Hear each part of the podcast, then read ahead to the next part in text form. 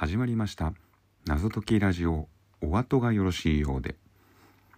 この番組は日常で起きた出来事や体験談などを話しながら5分後の最後のオチを皆さんに当てていただく。おそらく史上初の伏線回収系謎解きラジオでございます。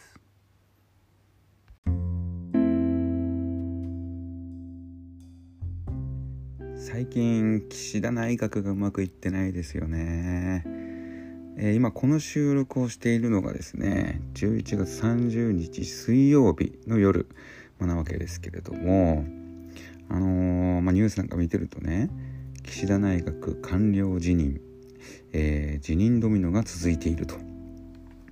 でまあ、岸田内閣の支持率も、まあ、下落していて30%切ってるとか、まあ、いうふうに言われてましたよね。言われてましたね。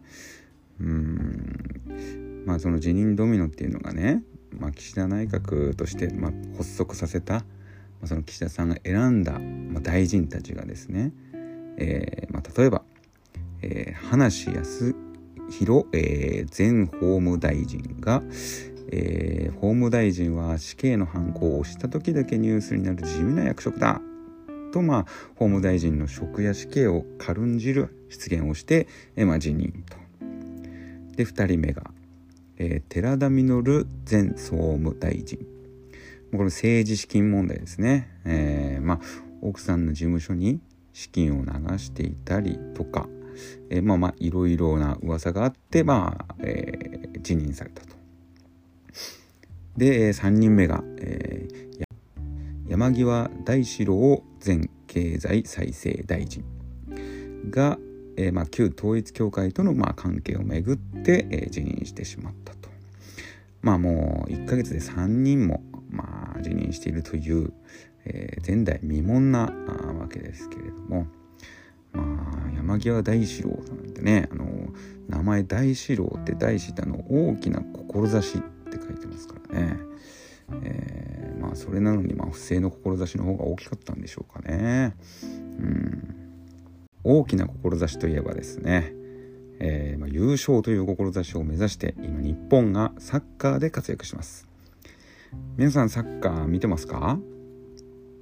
この収録しているのが、えー、まあ、11月30日の水曜日の夜ということで、まあ、23日にですね、えー、2対1でドイツに、まあ、勝ったわけですね日本が。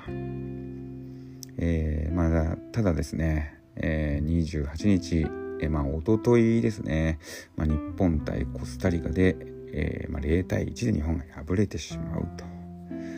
うーんまあまあもうこの放送を聞いてる頃にはですねまあ次の日本対スペインの、結果も、出ているかと思うんですけれどもうん日本対コスタリカは勝ってたんじゃないかなとは思いますけどね。うんここは勝たなくちゃいけなかったな。残念ですね。えー、そんで今、まあ、先ほども言いましたけれども今30日でして、えー、まあ明日、えー、深夜4時から、え、日本対スペインが行われます。もう絶対応援しようかと思ってますけれどもね。えー、まあ勝てば日本が、え決勝トーナメントに進出と。えー、で引き分けだと、えドイツ対コスタリカ戦次第と。えー、まあ、ドイツが勝てば、えまあ、いけるのかな。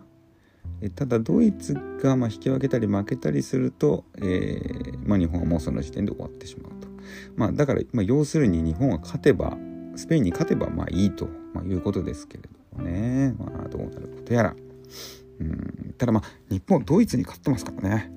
あの、途中選手交代した、あの、堂安選手、それから浅野選手が活躍して、まあ、点を決めたと。えー、で、しかも、まあ、あの今大会ね、まあ、かなり、えーまあ、ジャイアントキリングなんて言われてますけれどもサウジアラビアもアルゼンチンに勝ってるとまこの歴史的にですねサウジアラビア勝ったということであの大統領がサウジアラビアの大統領が次の日休日にしたと。うーんすごいね。ほんであの選手にもロールス・ロイスを全員にプレゼントしたと。これはすごいですね。日本もぜひそうしてほしいですけどね。頼むよ岸田総理と。うん。まあでも岸田総理それどころじゃなかったですよね。岸田ジャパンも3人もメンバー交代してしまってますからね。選手交代した大臣はあぜひ、えー、不祥事を起こさず活躍してほしいものですね。お後がよろしいようで。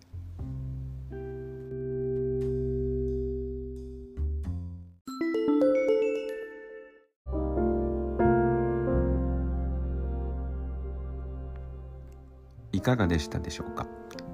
それではまたお会いしましょう。謎解きラジオお後がよろしいようで。お次もよろしいようで。